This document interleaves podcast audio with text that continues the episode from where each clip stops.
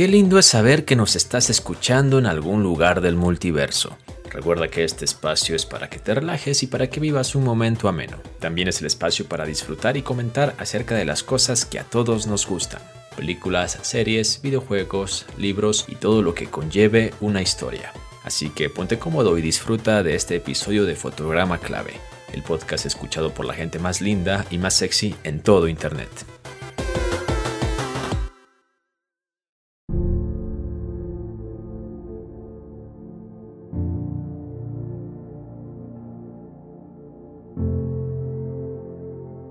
Cuando era niño, ciertas preguntas tenían que ser contestadas, o al menos discutidas. Si hallarles una posible respuesta era imposible.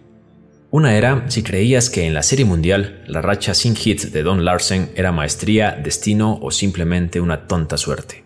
Otra se refería a lo que se encontraba dentro de las pelotas de golf, es decir, sabíamos que se encontraba dentro de una superficie blanda, pero había algo más en el exacto centro.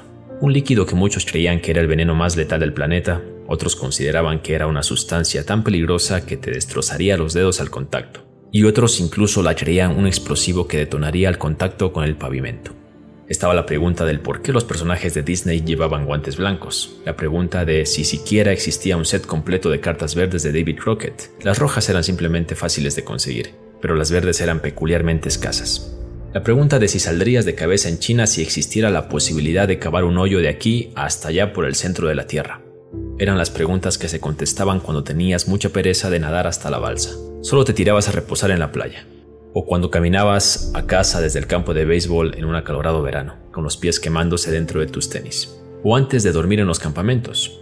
Y una siempre era esta. ¿Prefieres a Batman o a Superman?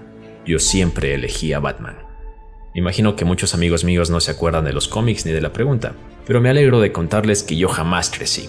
Solo me salió pelo en algunas partes de mi cuerpo y desarrollé una gran responsabilidad en el corazón, teniendo amigos que vivieron lo mismo. Amamos a nuestra esposa e hijos, hacemos nuestros trabajos, pero también seguimos leyendo los cómics. Y yo todavía elijo a Batman.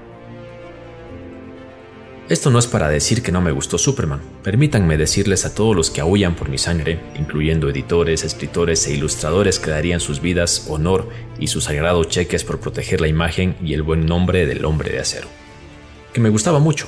No podía no agradarte, porque era de los buenos. Y al contrario a los pensamientos de algunos estúpidos de antes y de ahora, los niños se sienten naturalmente atraídos por los buenos. Gracias a Dios. Porque contaba con todos los geniales poderes, por tener un repertorio variado de enemigos para batallar, incluyendo el pequeñuelo con el impronunciable nombre al que todos pronunciaban Mixtaplik, y que para regresarlo a la cuarta dimensión debías engañarlo al decir Keep Slap o algo por el estilo porque contaba con impresionantes amigos como Perry White, quien era J. Jonah Jameson mucho antes de que el trepaparedes se graduara de los pañales a los pantalones. Pero había algo de Superman que siempre encontré un poco, déjenme ver, no decepcionante. Eso no es lo que quiero decir, pero esperen, lo tengo, preordenado. Era muy fuerte para mí, demasiado capaz, Quizá porque yo era un niño que usaba gafas gruesas o tal vez porque el concepto de vulnerabilidad le daba una ventaja injusta. Ser bueno siempre debe ser más difícil que ser malo. Tomen por ejemplo el superaliento. ¿Es justo solo poder soplar a Metrópolis después de que el ex Luthor la hizo volar sobre el Atlántico con jets de poder nuclear? Quizá, pero yo, yo tenía algo de complicaciones con el concepto. Contaba con su talón de Aquiles, desde luego, que era al menos hasta que los editores empezaron a confundir con kriptonita roja, kriptonita amarilla o quizás hasta de color pistache. Demasiado pequeño. Batman, sin embargo, era solo un tipo. Un tipo rico, sí, un tipo fuerte, lo concedido, un tipo inteligente, apuesto que sí, pero no podía volar. Pienso que eso formó mi preferencia más que otra cosa. Recuerdo los anuncios para la primera película de Superman. ¿Se acuerdan de la primera película de Superman, chicos? Allá por el pasado, cuando el mundo era joven y los dinosaurios rondaban la Tierra. Los que decían, vas a creer que un hombre puede volar. Bueno, yo no creía. No en la película y no en los cómics. Irónicamente, lo más cercano que llegué a creer fue con su serie de televisión. Pero cuando Batman bajaba de una cuerda hacia la guarida del Joker, o paraba al pingüino de tirar a Robin en un recipiente de grasa en ebullición con un batarang muy bien lanzado, yo creía. No eran cosas habituales, les concedo eso amablemente, pero eran cosas posibles. Podía creer en un justiciero enmascarado que se columpiaba de cuerdas, lanzaba boomerangs con excelente precisión y conducía como Richard Pate intentando llevar a una mujer embarazada al hospital. El superaliento era difícil de creer, pero alguien que conservaba un pequeño compuesto para disolver las laboriosas cuerdas con las que los pillos del mundo siguen intentando enatarle en un compartimento de su cinturón, una linterna de alta potencia en otro y un analgésico en otro compartimento, Batman ponía a dormir con dardos especiales 10 años antes de que se usaran para sedar animales salvajes o personas. Bueno, ese estilo de tipo era mi estilo de tipo. Aunque recibió sus propios ejemplares, es Detective Comics lo que más relacionó con Batman en mi mente. Realmente era un detective, con las disque características de una aparente inmortalidad, como la de los modernos superhéroes. Esos hombres del Olimpo lo rechazaron. Tenía que ser un detective. No podía contar con un superaliento para regresar Ciudad Gótica a su sitio original tras un crimen. Debía detener al acertijo o a quien quiera que fuera el villano antes de que accionara los jets de poder nuclear. Como Sherlock Holmes, Batman miraba los rastros que dejaban los malos, tomaba las huellas, sacaba muestras de cabello de la escena del crimen y tomaba testimonios. Tenía expedientes, también como Holmes, en la forma de operar de varios criminales. Buscaba patrones, sabiendo, como todos los grandes detectives, que si se encuentra un patrón, puedes estar esperando al villano en la siguiente parada. Batman vivía con su ingenio y combatió y desarmó en ocasiones de modo brillante, a algunos de los mejores villanos jamás creados. Detuvo desde robos de joyerías hasta planes bien diseñados, y conseguía vivir una vida alterna al mismo tiempo. Esa de Bruce Wayne, prominente millonario. Recaudaba dinero en los 70, recaudó más inteligencia y hasta recaudó un compañero, Dick Grayson. Oh, y otra cosa, quizá la mejor razón por la que me agradaba más que el otro tipo. Existía algo siniestro en él. Así es, ya me escucharon, siniestro como la sombra y el hombre luna del oscuro, como un vampiro. Batman era una criatura de la noche. Desde luego, se le veía combatiendo el crimen durante el día de vez en cuando, pero generalmente era una figura en las sombras o un hombre de sombría apariencia apareciéndose a través de una ventana en alguna hora de la madrugada. En esas viñetas que Batman entra a la fuerza, notabas casi siempre el miedo en los rostros de los malvados a quienes estaba por jalar por el retrete. Y yo siempre me identifiqué con esas expresiones. Claro, yo pensaba, y todavía lo hago, sentado junto a un árbol en el jardín, o en la regadera, o en el retrete, o como niño bajo las sábanas con una linterna. Así es, deberían verse aterrados. Seguro yo estaría aterrado si algo de ese tipo me sorprendiera a la fuerza así. Tendría miedo aún si yo no hubiese hecho nada malo. Su hora era la noche, las sombras eran su sitio. Como el murciélago de quien tomó el nombre, él veía a través de sus manos, piernas y oídos. Como Bruce Wayne era jovial, distinguido, lleno de elegancia y encanto. Un tipo fácilmente identificado en su biblioteca repleta de libros alienados con un vaso amplio de brandy en una mano y una botana en la cercanía. Pero cuando la batiseñal flotaba contra uno de los rascacielos de Gotham, o tal vez la parte baja de una útil nube pasajera, una siniestra y seria criatura emergía de la baticueva. Le podían disparar y sangraría. Podían darle un buen golpe en la cabeza y se doblaría, al menos por un instante, pero nunca podrías detenerlo. Desde la cancelación del poco placentero programa de televisión hasta el 82 o algo así, Batman vivió en las sombras. No solo como un personaje, sino también como un personaje ficticio que se publicó. Hubo una época, no me molesta compartirlo con ustedes, cuando me ponía a repasar los puestos del periódico con detenimiento. Y algo emocionado, cerca de la mitad del mes, seguro de que el justiciero enmascarado estaría desaparecido. Un personaje que simplemente se desvaneció en el silencio y el pasillo de la oscuridad donde creaciones increíbles como John Jones Manhunter de Marte, Plastic Man, The Black Hats, Captain Marvel y Turok Hijo de la Roca habían terminado antes que él. Parecía que estuve mal en preocuparme. Parece que no puedes derribar a un viejo murciélago. Durante los últimos años, una de estas dos cosas ha pasado. Nuevos fans han interesado en las hazañas de Batman o algunos de los viejos fans han estado tomando lugar nuevamente. De cualquier manera, el despegue en publicidad y las triunfantes ventas de The Dark Knight Returns de DC, quizá la más exquisita pieza de arte en un cómic jamás publicado en una edición moderna, parecieron asegurar el éxito continuo de Batman. Para mí, un gran alivio y un placer. Quiero felicitar al justiciero enmascarado por su larga y valiente historia, agradecerle las horas de placer que me ha entregado y desearle muchos años más de un heroico deber de lucha contra el crimen.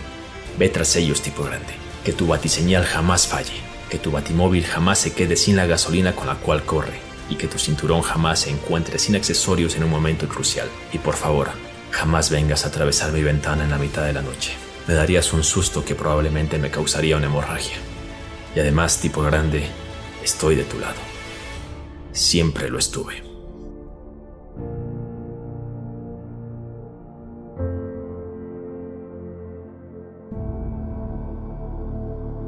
Why I Chose Batman, Stephen King, 1986.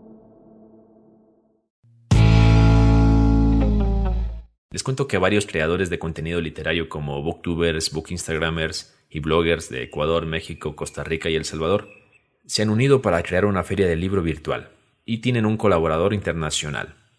Se trata de Bookmate, que es una app de lectura que te permite leer y escuchar más de un millón de libros y audiolibros.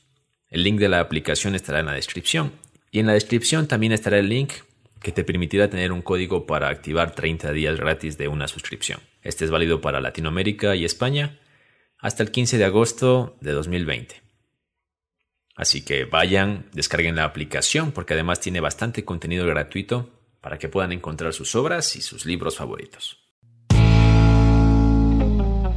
Amigos de Fotograma Clave, les saluda Rafaelo Estamos iniciando esta segunda parte del podcast. Iniciamos el mismo con un ensayo que siempre me ha parecido genial sobre Batman y escrito por Stephen King en 1986 y que a mí me emociona como fan de Batman, como fan de los cómics, como fan de DC también. Y bueno, espero que les haya gustado. Y en esta segunda parte lo que quiero hablar es un poquito acerca de noticias, novedades importantes que nos ha dejado la Comic Con at Home, que es el evento que se creó en vista de que la pandemia evitó que la Comic Con de San Diego, originalmente desarrollada por estas fechas en cada año, pues no se pudo llevar a cabo. Lo importante es que hubo algunos paneles, algunos paneles obviamente en forma de streaming, en forma digital y algunas novedades que quiero compartir con ustedes. La primera es que se dio un primer vistazo a la serie de Marvel llamada Marvel Headstrom, que es una serie que está exenta o mejor dicho no forma parte del UCM y es una serie que se transmitirá en Hulu, esta plataforma de streaming que es por así decirlo el hogar de las producciones un poco más adultas, eh, en contraste, por ejemplo, con lo que es o viene siendo Disney Plus. El hecho es que esta serie de Marvel se estrenará el 16 de octubre y en ella se contará pues una historia un poquito más oscura, más siniestra, que habla sobre la historia de dos hermanos llamados Damon y Anna Hellstrom, que son hijos de un misterioso asesino en serie. Otra de las novedades que se mostraron en la Comic Con at Home tiene que ver con Rick and Morty. Por ejemplo, se mostró un corto dirigido por Takeshi Sano y en él, en ese corto eh, de 8 minutos llamado Rick and Morty vs. Genocider, se nos muestra a los protagonistas dirigiéndose a Japón para ayudar con un incidente un poco extraño.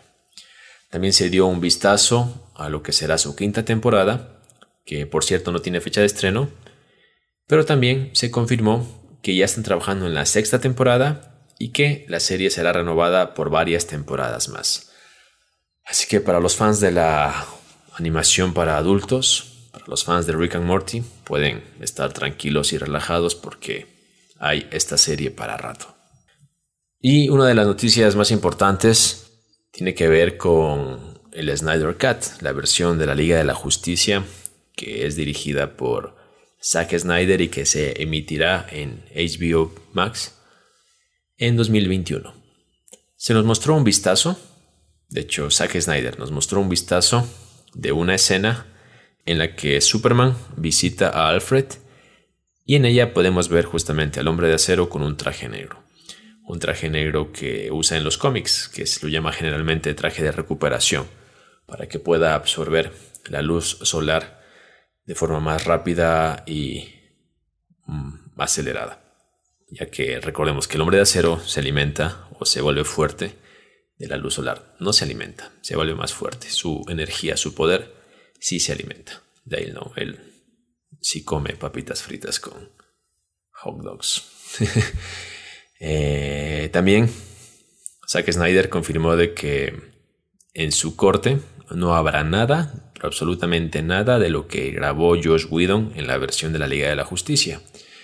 E incluso fue más allá y dijo que él primero destrozaría la película antes de incluir algo que él no haya grabado. Entonces, hay cierto, cierta guerra fría, bueno, no tan fría porque ha habido comentarios en redes sociales de los actores que hacen de la Liga de la Justicia, un poquito atacando a lo que es el trato de Josh Whedon o lo que fue el trato de Josh Whedon al momento de regrabar escenas para la Liga de la Justicia. Entonces hay como una pequeña guerra mediática entre los fans de Josh Whedon y entre los fans de Zack Snyder. Pero bueno, lo importante es que tendremos una nueva película de la Liga de la Justicia o una película alterna y la podremos disfrutar en 2021, que además, por cierto, le preguntaron a Zack Snyder si en ella podremos ver un primer vistazo a Green Lantern. Y el director no afirmó, pero tampoco negó nada, así que todo es posible. De hecho, se presume que otros personajes como Martian Manhunter podrían aparecer. Así que hay que esperar a ver qué pasa en 2021, que por cierto es una película que durará más de tres horas y, o un promedio de tres horas y se está pensando en distribuirla por capítulos para poder verla en algo parecido a un formato serie o también se podría transmitir como una película convencional. De hecho, el director dijo que están evaluando ambas posibilidades. Pero bueno, eso ya lo veremos en su debido momento. Y para terminar esta parte de la Comic Con at Home, contarles sobre la serie de Amazon Prime llamada The Voice. Hace unos episodios atrás hablamos, hablamos un poquito sobre The Voice y dije que es una de mis series favoritas que tienen que ver con superhéroes o personas con superpoderes. Eh, se nos mostró, por ejemplo, una pequeña escena de lo que es la segunda temporada. De hecho, está en YouTube. Les invito a que vayan y la, y la vean y la busquen. Y está divertida. Un poco extraña, bizarra, pero divertida. De hecho, en esa escena podemos ver a Butcher y su equipo, a The Boys, enfrentándose a The Deep, que está controlando una ballena gigante. Sí, este personaje que viene, viene siendo como el equivalente a Aquaman, más o menos. Y la escena justamente termina con ellos conduciendo a través de, del mar y llegando a impactar y destrozar a la bestia, es decir, a la ballena, en el agua. Es una escena interesante, atractiva. Además, se confirmó de que Amazon ha dado luz verde, porque están bastante conformes con la serie, para que este proyecto siga por una tercera temporada asegurada y seguramente por algunas temporadas más. Así que los fans de The Voice podemos estar contentos y tranquilos también porque tenemos esta serie para rato. Y bueno, esta es la información que quería darles, que quería traer al episodio del día de hoy, que bueno, está llegando a su fin. Esperemos que lo hayan disfrutado. Recuerden compartirlo con sus amigos. Recuerden que estamos como fotograma.clave en Instagram, donde podrá encontrar nuestras recomendaciones, donde también podrá encontrar pequeños extractos, pequeñas cápsulas de los episodios. También podrá enterarse en el momento en que subimos los podcasts a las plataformas como Spotify, Apple Podcasts, Google Podcasts, Evox, Anchor.fm, etc. También, obviamente, puede interactuar con nosotros, puede enviarnos mensajes, preguntas, comentarios y demás. Así que de esta manera estamos llegando al final de Fotograma Clave. Recuerde que Amar es compartir, así que si compartes este podcast con alguien cercano estarás generando más amor en este mundo. Y vaya que lo necesita. Cuídense, trátense bien, rodeense de gente buena, agradezcan por las personas que tienen en sus vidas y por lo que tienen en sus vidas. Y por favor, protéjanse del COVID y protejan a los suyos. Nos vamos, pero volveremos próximamente. Siéntanse libres de extrañarnos. Chao.